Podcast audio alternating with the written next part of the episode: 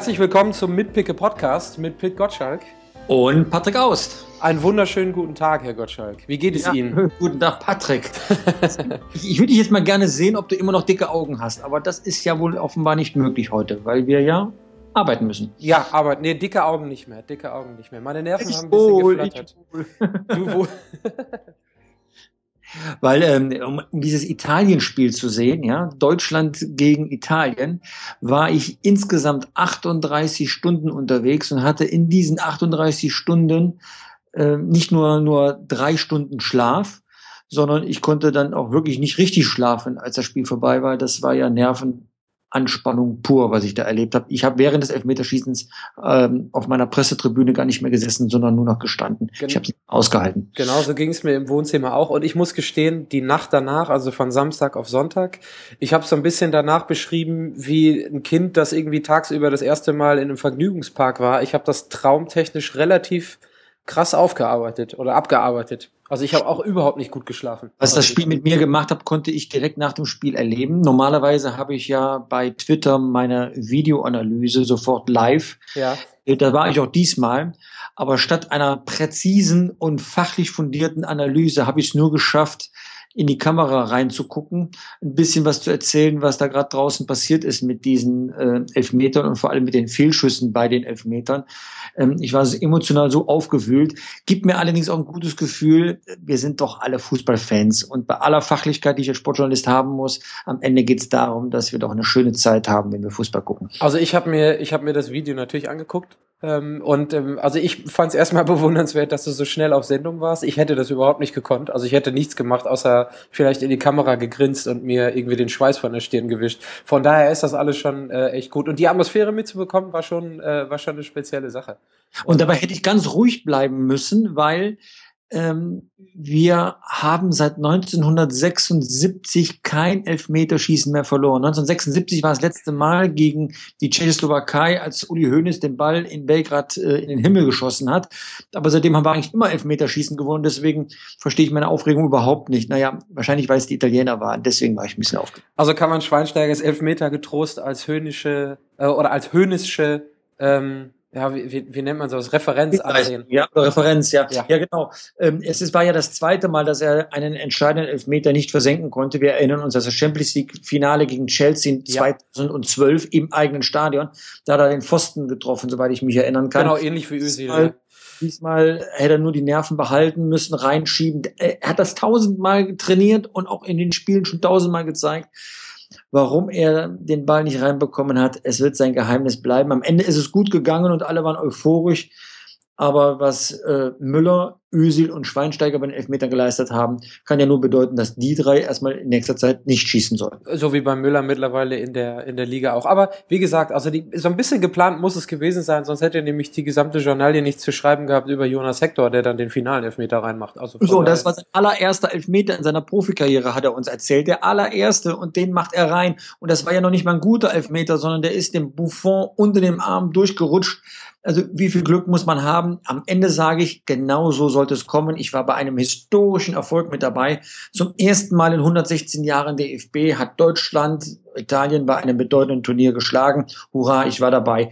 Du warst da leider nicht dabei. Ich war leider nicht dabei, aber also so ein bisschen Distanz war auch gut. Ich bin dann hier in Hamburg äh, mit gebürtigem Abstand von, ich glaube, anderthalb Stunden über den Kiez gelaufen, wo immer noch äh, abgesperrt war und Autokurse. Heute noch und heute noch ein Autokurse Ja, heute auch immer noch, immer. Einige, einige Verwirrte fahren immer noch heute noch rum. Aber ich habe noch mal eine Frage und zwar, weil du, ähm, ich hatte die Atmosphäre dann ein bisschen in deinem Video mitbekommen. Du warst ja dann noch ein bisschen vor Ort. Wie, wie, wie lief das denn da vor Ort ab? Also die, also ich sag jetzt mal die, die Pressekollegen, aber auch vielleicht den einen oder anderen, der da über die Straße gelaufen ist, waren da, hatten da alle so dicke Schweißtränen wie wir auf der Stirn und waren komplett fertig oder war es einfach Freude? Es fing ja schon vor dem Spiel an. Man muss wissen, die Italiener, und das ist echt kurios, hat mir ein FIFA-Mann erzählt, die, äh, ein, ein UEFA-Mann erzählt, die Italiener hatten den kleinsten Anhang bei der EM von allen Teilnehmern, von allen 24 teilnehmenden Mannschaften. Das heißt, das Stadion war eigentlich schon in der Mehrheit in deutscher Hand. Aber es war eine große Verunsicherung vor dem Anpfiff auf der Pressetribüne unter den Zuschauern, als bekannt wurde, dass Jogi Löw eine Dreierkette aufstellt.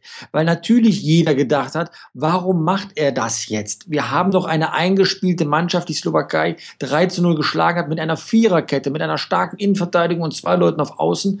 Warum nehmen wir den hervorragend spielenden Draxler raus um mit Hövedes einen weiteren Innenverteidiger einzuwechseln.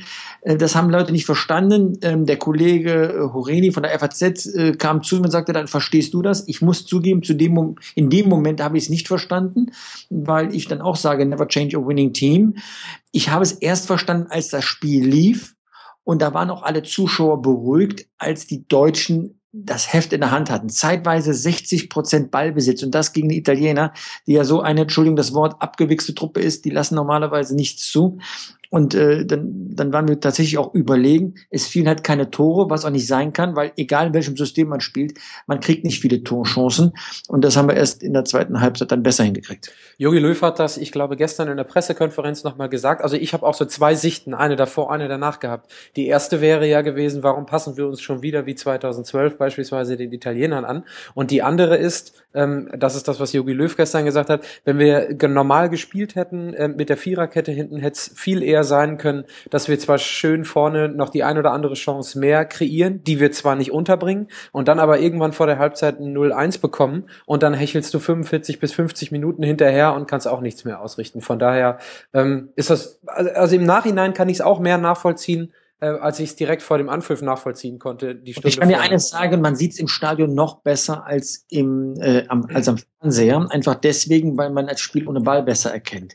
Hinten war eine Dreiergabelung aufgebaut mit Boateng in der Mitte, halb rechts Hövedes und links Hummels. Die gingen schon fast ganz nach außen und damit war eine Verlagerung des Spiels auf beide Seiten sehr viel schneller möglich, weil davor standen dann jeweils ähm, Kimmich rechts und ähm, Hector links. Und man kommt aus diesem kleinen Krieg im Mittelfeld heraus, wo die Italiener perfekt ähm, ausgerichtet sind. Wenn also jetzt jemand sagt, äh, warum müssen wir uns auf das Glück im Elfmeterschießen verlassen? Ich bin überzeugt, im Nachhinein, ich betone im Nachhinein, nachdem ich das Spiel gesehen habe, äh, wir wären es gar nicht ins Elfmeterschießen gekommen, weil die Italiener hätten sich hinten reingestellt mit dieser fantastischen Turiner Abwehr, hätten die Bälle abgefangen und irgendwann dann doch einen Konter untergebracht. So aber waren die beiden Stürmer Eder und Pelle ausgeschaltet, die kamen überhaupt nicht zur Wirkung. Die Deutschen konnten das Heft in die Hand nehmen, die Sicherheit bekommen. Als das 1 zu, und eins dürfen wir da nicht vergessen, wir haben das 1 zu 0 geschossen und aus dem Spiel heraus wieder kein Gegentor bekommen. Es war nur ein dummes Handspiel von Boateng. Ich glaube, die Italiener hätten kein Tor mehr geschossen, wenn dieses Missgeschick nicht passiert wäre. Das hat Joachim Löw ja auch gesagt. Und also wenn man die Dramaturgie mal durchgeht, also ist eine super Kombination äh, mit, äh, ich sage jetzt mal umgedrehten Vorzeichen. Gomez bereitet vor und Özil macht endlich mal einen Ball rein. Aber wenn dann ein paar Minuten später in dieser ähm, Abwehrsituation, als Chiellini ähm, Buffon zu der Parade ähm, zwingt. Da das 2 zu 0 fällt, dann ist der Ofen aber auch mal ganz schnell aus für Italien. Und wie gesagt, aus dem Spiel heraus glaube ich auch nicht. Bitte? Der Pizzaofen. Ja, okay. aber ganz, ganz fix ist der dann, ganz fix wird der dann kühl. Und ähm, ja, dass, ähm, dass ähm, ähm, Jerome Boateng zum zweiten Mal für ein schönes Internet-Meme sorgt, weil er da so wie eine Ballerina mit seinem schlachsigen fundigen Körper mitten in der Luft steht, mit dem Arm hoch ist, äh, nimmt man jetzt mittlerweile, nachdem man gewonnen hat, auch irgendwie mit einem Schmunzeln zur Kenntnis. Und dann Was mich halt ärgert, ist der Scholl. Von Scholl halte ich sehr viel. Das ist ein sehr angenehmer Mensch und seine, seine Kommentare im Fernsehen finde ich auch sehr belebend und sehr frisch. In einer Umfrage, die wir gemacht haben, gehört er zu den beliebtesten Kommentatoren oder TV-Experten. Ähm, aber in diesem Fall habe ich mich über ihn geärgert, weil er musste das erkennen, was ich äh, äh, erkannt habe, als, sag mal, im Vergleich zu ihm laienhafter Beobachter. Äh, und dass er da so auf Löws Trainerstab äh, losgeht und da vor allem gegen Urs Siegenthaler, der für Analysen zuständig ist, habe ich in der Heftigkeit nicht verstanden. Das kann man erstens sachlicher machen und zweitens ähm, äh, fundierter. Ähm, vielleicht auch mit zeitlich ein bisschen Abstand, weil in der Euphorie hinein dort eine Taktikdiskussion loszutreten, wo die Grundlage fehlt, man kann die Italiener nicht an die Wand spielen und dort äh, mal eben, so wie bei den Brasilianern, 7 zu 1 gewinnen. Das ist nicht möglich. Es wird ein knappes Spiel, das haben wir vorher gewusst. Es ist zugunsten der deutschen Mannschaft ausgegangen. Da muss man echt mal durchatmen und Scholl sollte mal kalt duschen gehen. Ich glaube, also die, ähm, ähm, der Optenhöfel sagte ihm ja auch direkt, hier, Mehmet, nimm mal eine Flasche Wasser und trink mal einen Schluck. Ich glaube, er hat sich einfach in Rage geredet. Also diesen Punkt, dass er, dass er, dass es ihm nicht gefallen hat direkt nach dem Spiel, dass man sich quasi wieder der anderen Mannschaft angepasst hat. Das ist äh, das, was du auch, glaube ich, schriebst in einem deiner Kommentare. Ein belebendes Element, da kann man dann nochmal drauf gucken. Aber ich glaube, er hat sich dann im, im Zuge dessen, dass der Puls auch ein bisschen erhöht war, dazu verstiegen, dann Namen zu nennen oder einen Siegenthaler zu sagen, er soll auch morgens vielleicht gerne mal liegen bleiben und nicht aufstehen. Ja, Scholl hat sich entlarvt jetzt in der Zwischenzeit als ein Vertreter dieser alten Fußballromantik. Äh, elf Freunde müsst ihr sein, wir müssen kämpfen bis zum Umfallen. So funktioniert Fußball aber nicht mehr. Er hat ja schon gewettert dagegen, äh, dass moderne Trainer einen Laptop verwenden. Das ist aber heute gang und gäbe und wird sogar von den älteren Vertretern der Trainerbranche äh, so benutzt. Und jetzt mit einer, sag mal, Haltung zu kommen, wie man sie aus Jupp Derwals und Helmut Schöns Zeiten kennt, wir sind hier das Maß aller Dinge, so funktioniert das Geschäft nicht mehr. Jede Mannschaft ist flexibel genug und ähm, und? Wenn, wenn du ein Schwert hast und der andere hat eine Pistole, wirst du nur sagen, na, der muss sich nach mir richten, gehst mit dem Schwert auf ihn zu? Nein, dann würdest du, glaube ich, auch einen Waffenwechsel vornehmen. Nichts anderes hat Jogi Löw getan. Er hat einen Waffenwechsel vorgenommen. Und der Sieger hat dann am Ende des Tages meistens recht. Wobei ich gestehen muss, von wegen Laptops, ich glaube, ähm, Ewald Lien bei uns auf St. Pauli benutzt immer noch seine Zettel. Die kommen nicht aus der Mode bei ihm. Deswegen ist er auch in der zweiten Liga und nicht in der ersten Liga und damit in der Champions League oder in der Europapokal. Genau, da gehören solche Leute hin, in die zweite Liga. Ich guck gern, ich guck gern oberes Drittel Zweitliga-Fußball auch nächste Saison hier. So muss es sein. So, gehen wir mal, gehen wir mal einen Schritt weiter. Also, Spiel Haken hinter, das wirkt auf jeden Fall nach. Das ist irgendwie, ich habe, glaube ich, geschrieben direkt One for the Ages. Da mhm. werden wir auch irgendwie ein bisschen länger noch drüber reden. Ähm, Wo wir mit einem französischen Kraft ausdrücken. Ja, mit, ja, als, als, Franz, als Franzosenexperte. Es gibt ja einen Grund, warum ich nicht bei den Spielen vor Ort sein darf. Ähm, gehen wir mal einen Strick weiter, was wir aus dem Spiel noch mitgenommen haben, jetzt für das Halbfinale gegen Frankreich. Und das. Naja, eine Menge Verletzten erster Linie, ne? Ich wollte gerade sagen, das ist das Stichwort Verletzung. Also in den letzten Tagen, ich rassel jetzt mal einmal runter, ähm, Gomez fällt aus fürs gesamte Turnier, Kedira mindestens fürs Halbfinale, Schweinsteiger ist fraglich. Ähm, bei Boateng guckt man immer auf die, wie sagt man so schön, mittlerweile Wade der Nation. Aber das sind so, ähm, also zwei. fällt aus, weil er die zweite gelbe Karte gesehen das hat. Das ist das sowieso, genau, unabhängig, unabhängig von den Verletzungen. Und da haben sich ja dann in den letzten Tagen, und da würde ich gerne auch nochmal so, so ein, zwei äh, Minuten oder ein, zwei Sätze darauf verwenden und darauf rumkauen, die wildesten Spekulationen bezüglich einer möglichen Aufstellung für Donnerstag. Äh, so Spekulationen gar nicht. Der Bundestrainer Bundestrainer hat eine ziemlich präzise und gut gelaunte Pressekonferenz gegeben. Und auf dieser Pressekonferenz konnte man einiges herauslesen. Ähm, zum Beispiel, dass Hövedes äh, Hummels ersetzen wird. Dem hat er ja gesagt, Mensch, der Junge ist Gold wert, auf den kann man sich verlassen. Also er redete schon von ihm wie von einem guten Freund, äh, wo man mit seinen Sorgen hingehen kann, um, um sie zu lösen.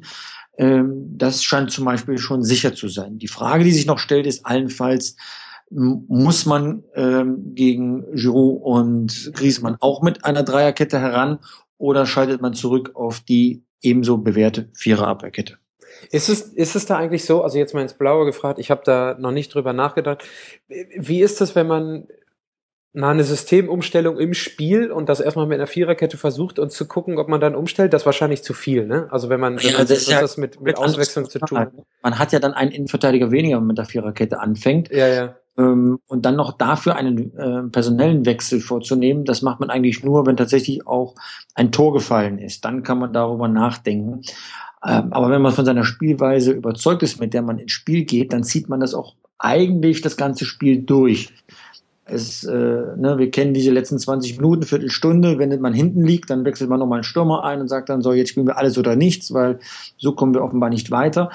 Aber eigentlich zieht man sein System dann durch, solange der Gegner so spielt, wie man ihn vorausgesagt hat. Ich hatte eigentlich als allererste Reaktion, wenn ich jetzt mal davon ausgehe, dass Schweinsteiger auch nicht spielen kann, ähm, habe ich so ein bisschen im Kopf gehabt, warum man Höwe das nicht auf die rechte Seite stellt, Mustafi in die Mitte und Kimmich ins defensive Mittelfeld. Irgendwie schien mir das bei logisch, Aber das ist doch logisch.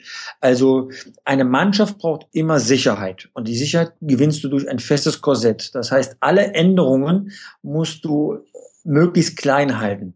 Einen kompletten Wechsel macht man nicht oder allenfalls mit Spielern wie Philipp Lahm, der konnte das. Aber Kimmich, der jetzt hier gerade mal sein erstes Turnier spielt, sofort wieder auf eine neue Position, die er zum Schluss ja auch gar nicht mehr beim Bayern München gespielt hat, um sich da nochmal zurechtzufinden und ganz neue Aufgaben schon mitzugeben, das kann man nicht machen. Das geht auf gar keinen Fall. Und warum sollte man Höwe das nach rechts setzen? Man will ja gerade den Druck über die Außen machen. Höwe das sichert ab, Kimmich kann laufen, wird vorne unterstützt äh, von Ösel, wechselweise mit Müller. Das hatte schon Sinn und Verstand und war am nächsten dran, was man bisher in dem Turnier auch gespielt hat. Okay, dem kann ich, dem kann ich folgen, absolut. Ja, das stimmt. Ja. Nochmal eine andere Sache, gucken wir mal ganz nach vorne, ist ein Punkt, den ich gerade vergessen habe bei der Betrachtung des Italienspiels. Ähm, die Nummer neun ist zurück, oder? Also das merkt man daran, wie schmerzlich auch, wenn man so die, die, die Presse verfolgt die letzten zwei Tage, wie schmerzlich der Ausfall von Gomez gesehen wird. Also, also das war so ziemlich das eines der besten Spiele von Gomez, die ich gesehen habe, weil er tatsächlich das gemacht hat, was ich, ich persönlich ja immer gefordert habe. Man braucht vorne einen drin, der die Gegenspieler bindet. Aber dann hat er auch noch mitgespielt und er war am 1 zu 0 ja maßgeblich beteiligt Absolut. mit seinem wunderbaren Pass auf ähm, Hector, der nach innen flanken und Ösel bedienen konnte. Das ging wirklich von Gomez aus. Ähm, und noch was sehr Schönes habe ich beobachtet, als Gomez ausgewechselt worden ist, zum ersten Mal wahrscheinlich, hat der Anhang seinen Namen gerufen. Es war wie eine Versöhnung nach all den Jahren, sag mal, des Missverständnisses zwischen Deutschland und Mario Gomez. Ähm, umso bedauerlicher ist, dass er jetzt auch den Rekord nicht aufstellen kann, ähm, ganz alleine den EM-Torrekord aufzustellen und an Klinsmann vorbeizuziehen und nicht nur gleich auf zu sein. Ja, das ist ein bisschen schade. Ist es so, ähm, also vielleicht hast du da ein bisschen mehr Insights, weil ihr auch Leute vor Ort habt in Evian, auch die letzten Wochen gehabt habt. Ist es wirklich so, dass neben vielleicht ein, zwei Prozent, die er taktisch noch draufgepackt hat in, in dem letzten Jahr jetzt, ähm, bezeichnenderweise in der türkischen Liga, dass er persönlich oder als Person dann auch noch mal eine Runde anders geworden ist? Also ich stelle mir in, in bester Manier so vor, dass er vielleicht in den nächsten zwei, drei, vier Jahren, wenn er noch so lange in der Nationalmannschaft spielen kann oder darf, so ein bisschen in die Klose-Rolle wächst. Dass man hinterher sagt, so super, dass wir den Jungen haben. Nicht sein, dafür ist er viel zu verletzungsanfällig.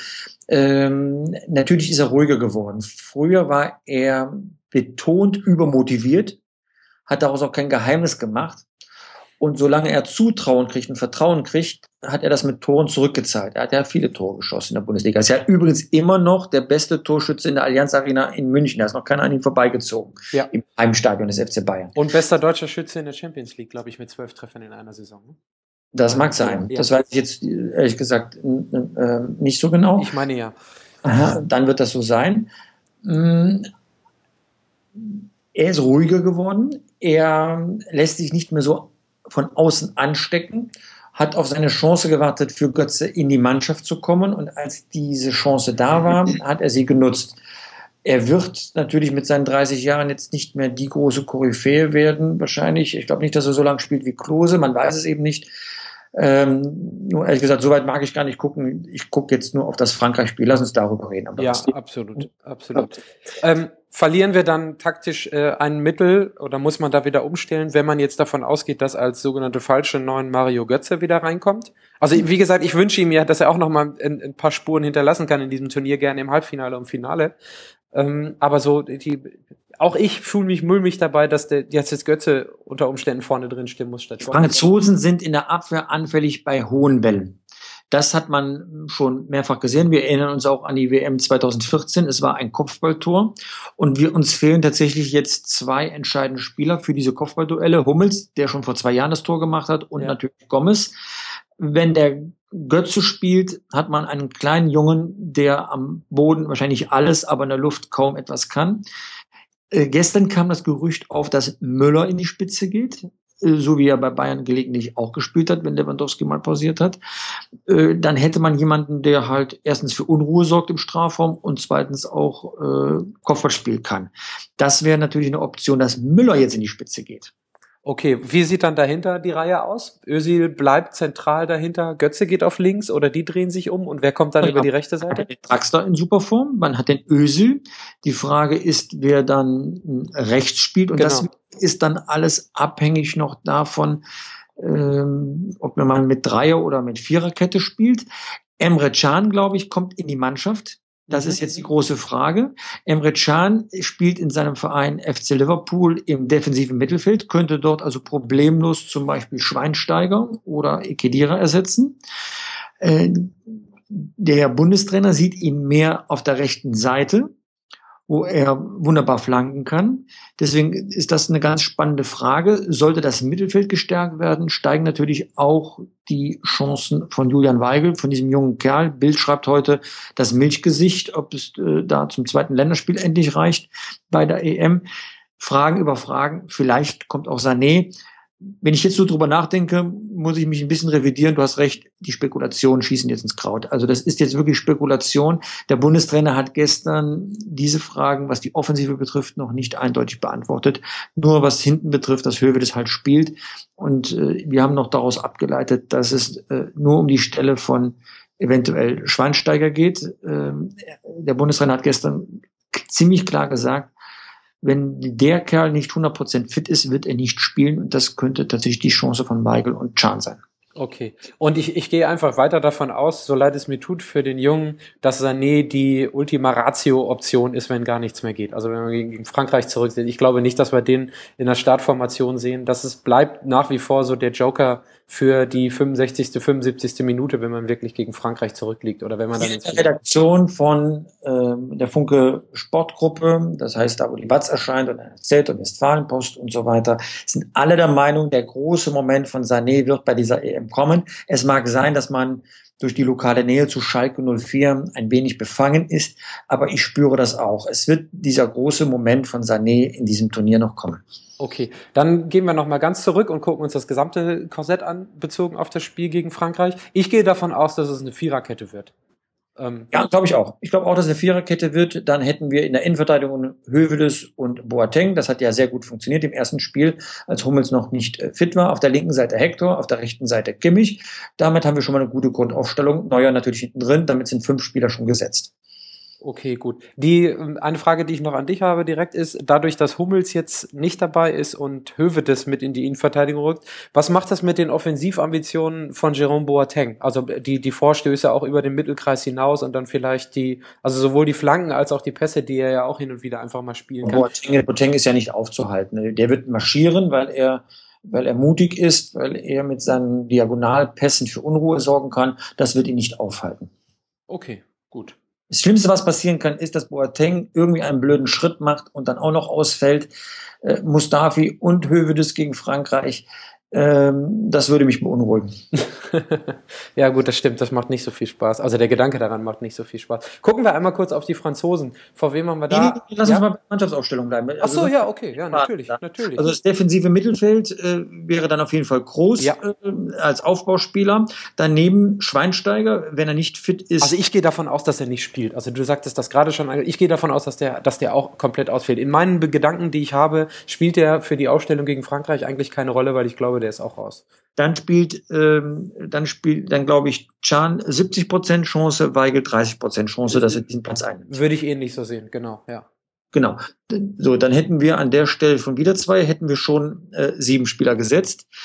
Ähm, dann Özil hinter der Spitze, auf jeden Fall, ob halb links oder halb rechts, äh, wurscht, hätten wir acht gesetzt, richtig? Ja, genau. Julian äh, Draxler auf der äh, linken Seite. Absolut. Neun. Äh, vorne im Sturm rechne ich mit Müller, 10. Und dann ist noch vorne halb rechts die Frage. Ja, wen haben wir haben da? Durchgezählt? Bitte? Haben wir auch gut durchgezählt, oder? Ja, haben wir gut durchgezählt, ja. Fehlt einem da jetzt Bellarabi? Fällt mir ganz spontan ein. Nein, Bellarabi fehlt nicht. Ich glaube, wenn, ähm, wenn, wenn das jetzt die Chance ist, dass äh, äh San, Sané vielleicht dort äh, aufgestellt wird oder ähm, Müller spielt doch nicht im Zentrum, dann kommt Götze rein. Das können die sich jetzt gut aufteilen. Ich glaube, dann ist Götze ein guter Kandidat, dass er doch zu seinem Einsatz kommt. Ja, okay. Aber alles in allem ist es schon schade, dass Gomez nicht da vorne steht. Und wer hätte das gedacht am Anfang des Turniers, oder? Also das äh, finde ich immer wieder bemerkenswert. Ich habe immer für, für ihn plädiert, du erinnerst dich. Ja, das stimmt, das stimmt. Geda aber vielleicht gedacht hättest es auch nicht unbedingt, selbst wenn du dafür plädiert hast. Absolut. Ja das stimmt. So, sollen wir dann jetzt einmal kurz auf die Franzosen schauen? Wenn du Zeit hast, klar. Ja, ja ein paar Minuten habe ich noch. Ein paar Minuten kann ich noch opfern. Ähm, also wir sprechen immer alle über die Offensive und man hat ja auch gegen Island gesehen, wobei man dann, ich glaube, so schon ab dem letzten Drittel der ersten Halbzeit sehen kann, dass die einen Gang runterschalten konnten. Wobei die Isländer sich ja auch das gesamte Spiel über nicht aufgegeben haben. Was ich, wo ich aber eigentlich mal den Fokus so ein bisschen drauf setzen möchte, ist die Defensive. Also ich glaube, da kommt der ein oder andere noch wieder, aber ich finde auch gegen Island hat man gesehen, dass die Defensive der Franzosen ähm, durchaus ähm, anfällig ist. Also bei den hohen Bällen natürlich. Und dann, was wieder erwarten, immer noch gut funktioniert bei den Isländern, sind diese langen Einwurfflanken, die sie geschlagen haben. Da kam es ja auch zwei, dreimal zu, zu richtig gefährlichen Situationen. Und das macht mir eigentlich Hoffnung, wenn ich auf die deutsche, auf die deutsche Offensive gucke weil das ja eben nicht so ein Bollwerk ist, wie die Italiener das imstande sind. Also die Franzosen haben schnell hochgeführt und kriegen trotzdem zwei Tore gegen Island. Das lässt Rückschlüsse darauf zu, dass diese Abwehr nicht sattelfest ist, noch nicht mal, wenn die Mannschaft führt. Das sollte erstmal Hoffnung machen. Nein, die große Stärke ist die Offensive mit Pogba natürlich im Zentrum, mit Griezmann und Giroud dann davor. Äh, da muss man aufpassen und diesen nicht zu zähmenden Paillette, das ist das Viereck, auf das man achten muss, wie ich finde. Natürlich haben die ganz hervorragende Weltklasse-Spieler noch drumherum, müssen wir nicht drüber reden. Aber Pogba habe ich jetzt so stark noch nie gesehen, wie er da aufgetrumpft ist, dafür seine eigene Mannschaft.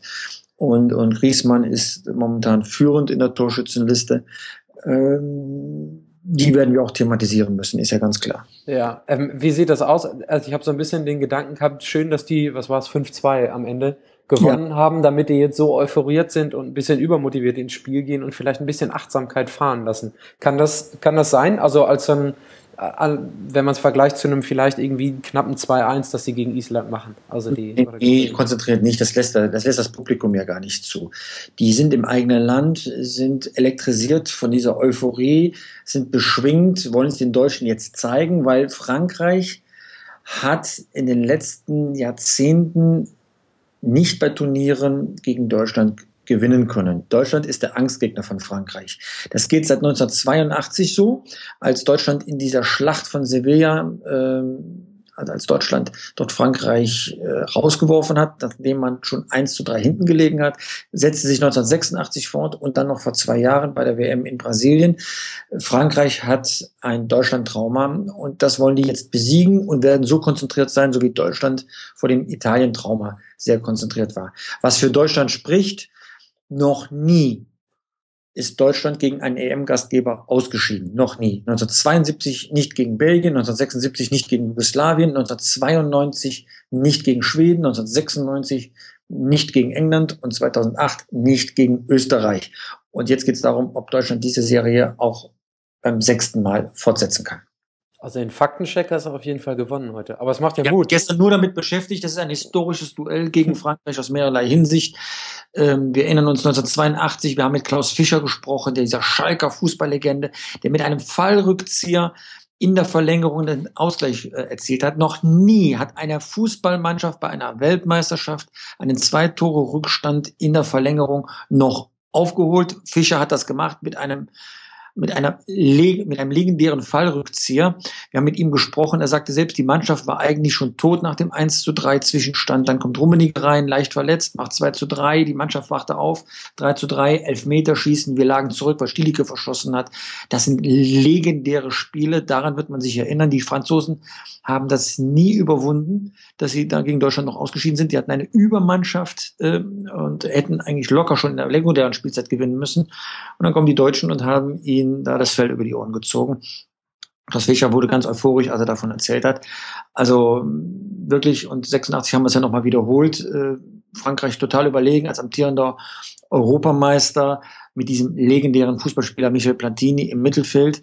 Und da haben sie auch nicht geschafft, uns zu besiegen. Also diese Bilder werden durch das Fernsehen gehen in Frankreich. Man wird alle Spieler daran erinnern, welche Ehre auf dem Spiel steht. Was für Frankreich spricht, das muss man auch ganz klar sagen. Sie haben das Turnier im eigenen Land gewonnen. 1984 die EM und 1998 die WM.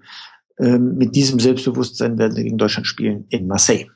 1981 war ich sogar noch zu jung, um mit der Trommel um Weihnachtsbaum zu rennen. Trotzdem kenne ich natürlich die Bilder. Als äh, amtlicher Fußballfan habe ich mir das alles mehrere Male angeguckt. Ähm, aber die, wenn ich dich jetzt, also die, äh, die Nerven haben sich beruhigt nach dem Italienspiel. Ich gucke aber trotzdem positiv aus deutscher Sicht auf das, auf das Frankreich-Spiel. Also einfach, weil ich sehe, dass wir in der Offensive deutlich mehr kreieren können, potenziell bei der Abwehr, die Frankreich da bietet, als das gegen Italien der Fall war. Und ich glaube halt auch einfach, dass die Eingespieltheit in der, mit der Viererkette hinten und dem System, was sich daraus ergibt, den Deutschen einfach deutlich mehr liegt, weil es das System ist, in dem sie oder mit dem sie mehr warm sind als mit der Dreierkette. Also ich, Absolut ich richtig. Ich wäre wär ein bisschen beruhigter, wenn Hummels mit dabei wäre. Er hat zwei blöde gelbe Karten bekommen, eine halb berechtigt, die andere überhaupt nicht berechtigt. Hilft das aber nichts, Mund abputzen, weiter geht's. Hövedes ist ein super Ersatz. Also ich hatte es am Samstagabend schon nach dem Spiel gesagt zu den Leuten, mit denen ich geguckt habe, wenn mir einer vorher gesagt hätte, dass von all den Leuten, die mit Gelb hätten gesperrt sein können fürs Halbfinale, nur Hummels mit Gelb gesperrt ist, hätte ich das wahrscheinlich blind genommen vom Anstoß. Also es hätte ja deutlich schlechter kommen können. Und wenn wir schon mal beim Statistikgott äh, sind, ähm, auch das ist noch eine Statistik. Ähm, Hövedes hat 20 Pflichtspiele für Deutschland gemacht. Noch nie hat Deutschland mit Hövedes verloren. Ist das so? Ja, 18 Mal gewonnen, zweimal unentschieden. Also hallo, äh, Hövedes ist eine Bank. Der, der Junge ist. Es geht schon, es geht schon der, der wird schon das Sprichwort äh, kreiert. Äh, Deutschland spielt Hövedesk. Das gefällt mir sehr, sehr gut. Oh, da, da freut sich, da freut, kriegt man als, als Schalker kriegt man da ja wahrscheinlich, ähm, wie nennt man das? Gänsehaut, genau, ja, absolut. Aber auch dieses, die, auch an diesem Turnier hat er wieder jedes Spiel mitgemacht, glaube ich, ne? War, war, ja doch, er war bei jedem Spiel zumindest. Er kann sein, ja, absolut, auf verschiedenen, auf zwei verschiedenen Positionen ja. und die ganz anders ist als die Position äh, bei der WM. Daran sieht man, dass der Hövedes, Hövedes, äh, der, äh, sag mal, eher, ähm, bodenständig aufgestellt ist als Fußballspieler, dass er doch vielseitig einsetzbar ist und eine Bank für den Bundestrainer ist, um, hm, sag mal, die Mannschaft abzusichern. Also Hövedes und Variabilität im, im Positionsspiel, schön, dass man das nochmal vereinbaren kann. Und wir freuen uns drüber, zu Recht. Also, ich freue mich total drauf. Ich werde nach Marseille reisen. Ich habe keinen Flieger mehr gekriegt nach Marseille direkt. Ich muss über Nizza fliegen, weil erstens ist das günstiger und zweitens dann auch noch äh, zu haben gewesen. Aber das macht mir nichts aus. Ich will Donnerstagabend 21 Uhr dabei sein und äh, dieses historische Duell erleben in diesem tollen Stadion von Marseille. Also ich freue mich. Auch tolle Stadt, oder? Marseille. Also so kann man immer machen. Mag sein. Ich, ich mag Marseille nicht unbedingt, da ist Stadt, ja, das ist viel Kriminalität auf der Straße, aber das soll ja nicht unser Thema sein. Ja. Wir gehen Fußball und haben Spaß daran, ein gutes Fußballspiel zu sehen. Ah, dann, bevor wir, bevor wir aussteigen, ähm, noch zwei Worte vielleicht zu Wales Portugal, dem zweiten Halbfinale. Äh, also ich, ich freue mich total darauf und es wird ja alles darauf kondensiert, dass ähm, Gareth Bale gegen Cristiano Ronaldo spielen muss. Ähm, schön, oder? Ist ja das große Duell auch, der Mannschaftsspieler gegen die Primadonna. Äh, da treffen zwei Fußballkulturen aufeinander. Ein bisschen ist man ja grundsätzlich für den Underdog. Man darf aber nicht vergessen, auch die Leistung von Portugal. Ich habe mir nochmal die Statistiken angeguckt der letzten Jahre, seit 2004. Portugal war immer ganz, ganz vorne und ist in der ewigen Rangliste der Nationen ähm, immerhin auf Platz drei. Äh, vor, vor, vor Portugal liegen wirklich nur noch Spanien und Deutschland. Äh, Deutschland sogar erfolgreicher als Spanien, wenn man mal die Halbfinalplatzierungen äh, hoch bewertet. Äh, also Portugal leistet mehr, als man das vielleicht in der Wahrnehmung sieht, weil wir gegen Portugal eigentlich seit 2004 immer gewonnen haben. Ja, wobei man bezogen auf diese EM jetzt sagen muss, das hatte ich, glaube ich, irgendwo gelesen, von den Spielen, die bisher geleistet wurden, hat Portugal keins gewonnen in der regulären Spielzeit und Wales hat immerhin vier von fünf Spielen gewonnen. Also so die, und die Sympathien sind diesmal, ich bin eigentlich auch ein Cristiano Ronaldo-Fan, da kann ich mich mal outen ähm, ja. aufgrund seines Profiverhaltens. Meine Sympathien gelten aber auch den, den Walisern bei dem Spiel. Also ich, ich bin froh, wenn der Ball wieder rollt. Ich finde so zwei Tage ohne Fußball ganz schrecklich. ja, das, das stimmt. Aber gut, auf der anderen Seite konnte man ein bisschen unsere Nerven beruhigen. Ne? Also man konnte das stimmt. Und, äh, und eine Mütze Schlaf nehmen, der ein oder andere von uns, ne, im Trubel. Der so sieht nämlich aus. Super. Ähm, das Schöne ist, all unser Geschwätz und all unser Gelaber ist äh, für die Tonne, weil wir sowieso sehen, was am Mittwoch und am Donnerstag bei, dabei rauskommt. Und spätestens am Freitag hören wir uns im Podcast wieder und du. Ich am Abend, Donnerstagabend um 23 Uhr auf Twitter, wenn ich meine Analyse aus dem Stadion wieder preisgebe und hoffentlich von Gutem berichten kann. Ja, ich hoffe auch von Gutem. Gerne auch wieder so emotional, so wie das letzte Mal. Äh, spricht dann nämlich dafür, dass wir auch am Sonntag, nach nur zwei Tagen Pause dann allerdings für die deutsche Mannschaft, äh, nochmal im Finale spielen können. Wen, wen würdest du dir denn wünschen im Finale? Ist das, das ist ja auch nochmal eine Sache. Ist das dann völlig egal für dich? Mm, als Journalist würde ich mir Portugal wünschen, als Fußballfan Wales. Okay, Gut. Da kannst du dich dann entscheiden, was du mehr bist oder was du weniger bist. So sieht's aus. Super, dann äh, hören wir uns spätestens Freitag wieder. Zu sehen bist du am Donnerstag und wir freuen uns auf die Halbfinals. Super. Alles klar. Vielen, Vielen Dank. Dank fürs Zuhören. Auf bald und reingehauen. Tschüss. Tschüss.